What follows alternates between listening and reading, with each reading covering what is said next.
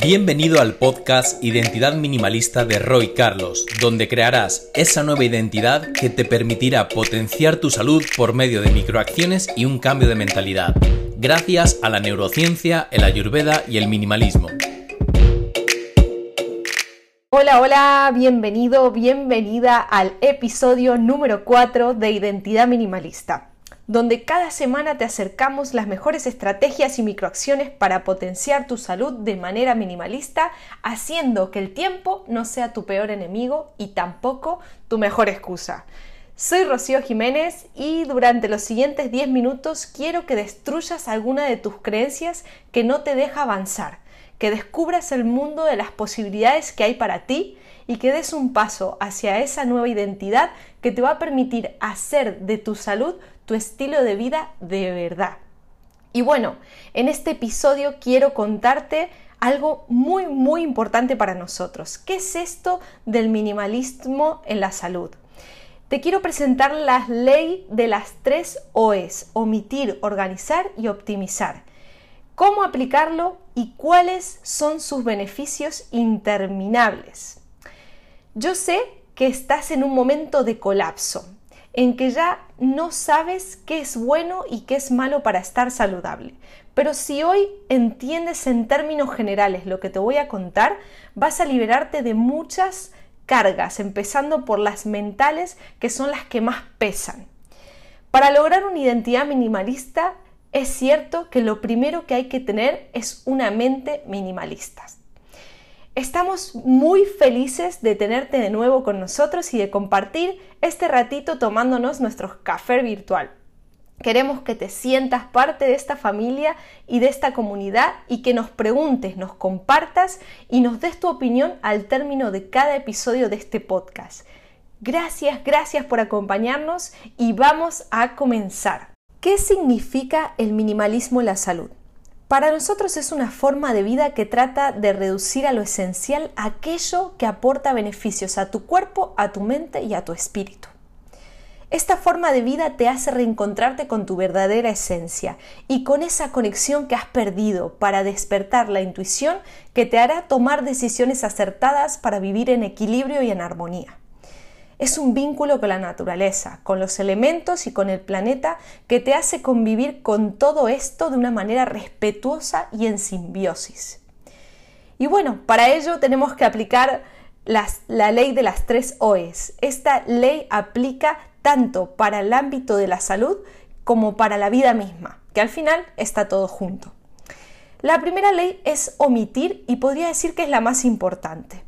Una de las palabras más bonitas en este mundo, aunque no lo creas, es el no. Saber decir que no a muchas cosas trabaja sobre la inversión en tu tiempo, en lo que verdaderamente eres y quieres. Cuando dices que sí a todo, vives la vida de los demás y esto te genera sufrimiento y apego.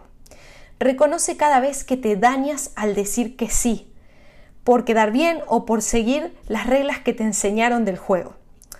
Omitir es la más difícil e importante de las tres, ya que aplicarla es una tarea de autoestima, desapego, valentía y mucha fortaleza.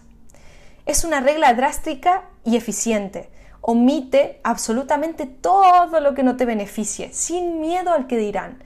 Plántate y aléjate de lo que atente contra el objetivo hasta que éste esté consolidado.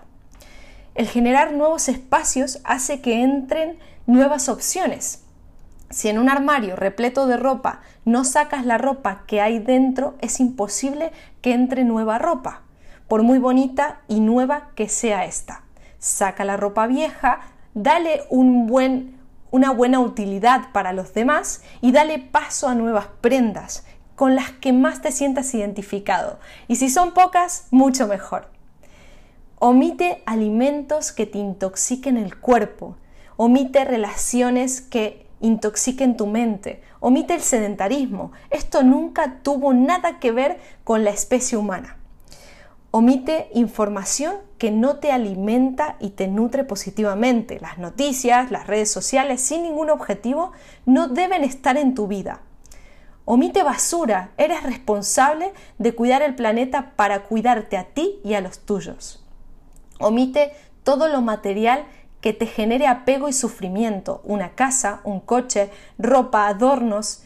Si tener algo contigo implica que pases, que la pases mal por no poder pagarlo o por recordarte un familiar, deshazte de ello cuanto antes. Omite tus gastos innecesarios, aprende de finanzas y mira dónde van tus gastos. Si quieres tener dinero siempre, tienes que omitir deudas y ver dónde gastas tu dinero para crear un plan que te ayude a que el balance salga positivo. Organizar es la segunda ley. Y una vez que tienes todo bien omitido, puedes comenzar con esta.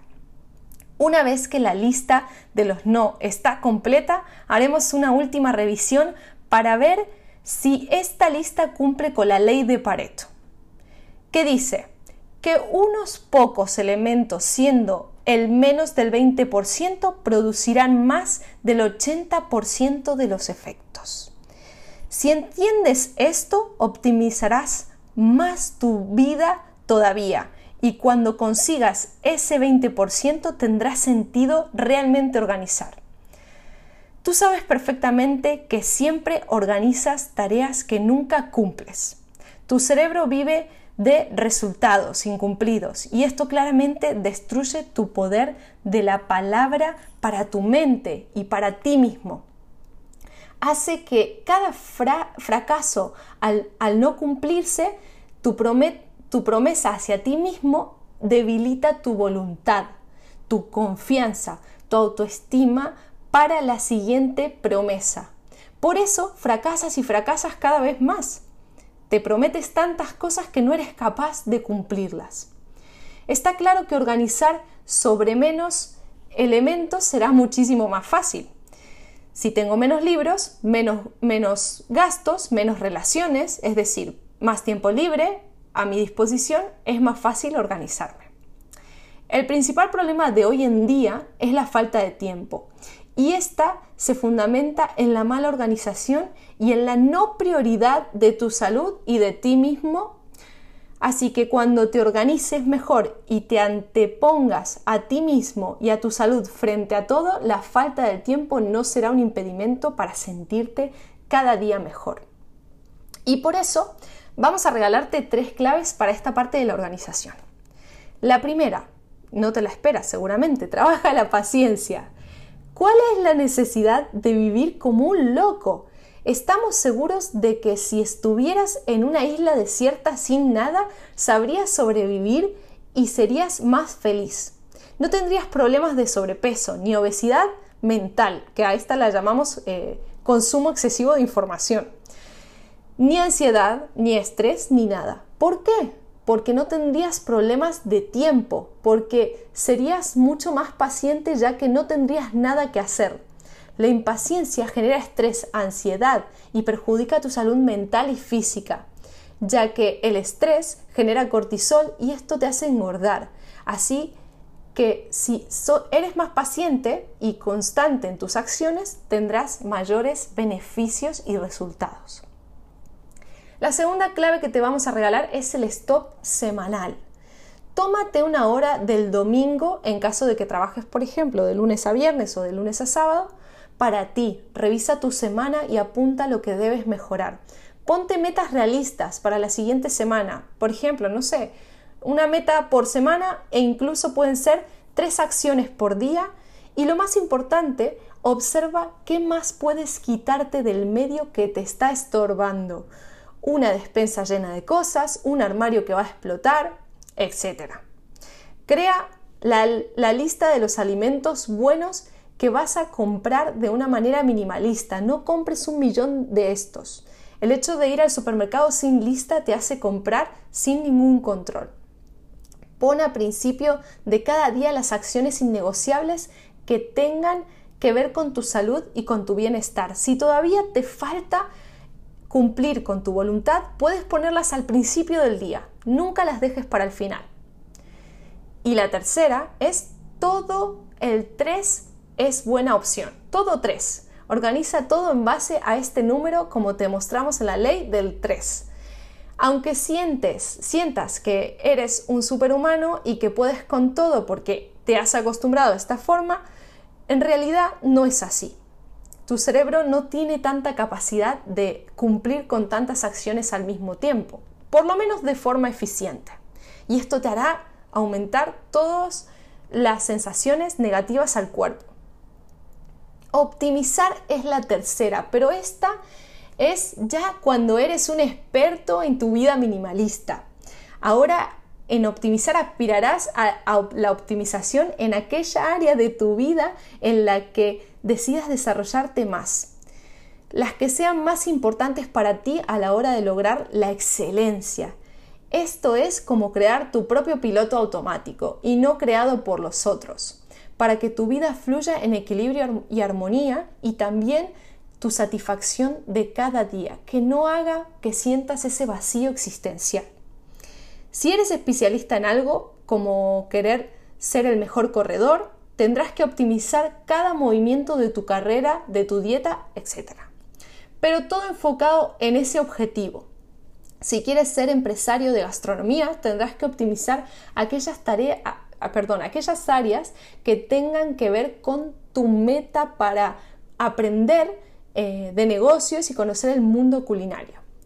Pero para mantener una vida de paz y armonía, debes tener optimizadas tus áreas vitales y para ello debes encontrarte dentro de la conducta que produzca resultados suficientemente satisfactorios.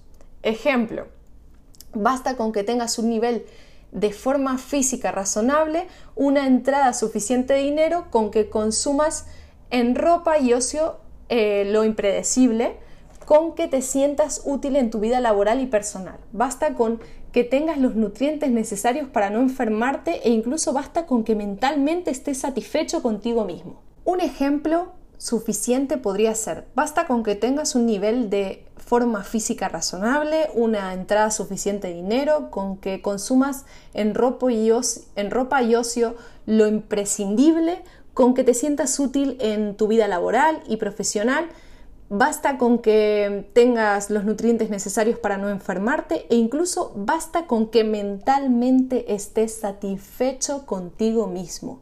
Con este último los anteriores no son tan necesarios, te lo puedo asegurar. No podrás optimizar todas las áreas de tu vida ya que si esto fuera así, ya tendríamos la vida resuelta o seríamos perfectos. Por ello, un sistema propio de vida minimalista puede darte lo que necesitas para ser feliz, eliminar el sufrimiento y tener salud. Hemos hablado de los, en todos los otros podcasts de cosas muy interesantes para ampliar este contenido. Pero bueno, en conclusión, los beneficios comienzan desde el momento cero que empiezas a tomar acción. Cuando consigas optimizar lo suficiente, empiezas a organizar cuando ya sea que estás súper organizado y tienes todo preveído y tienes este sistema, ahí comienzas a optimizar, recién ahí. Y bueno, hasta aquí el episodio de hoy. Espero que te haya servido, que empieces a aplicarlo y sientas la cantidad de beneficios que puede aportarte este estilo de vida para crear una identidad minimalista, bajo tus propias reglas.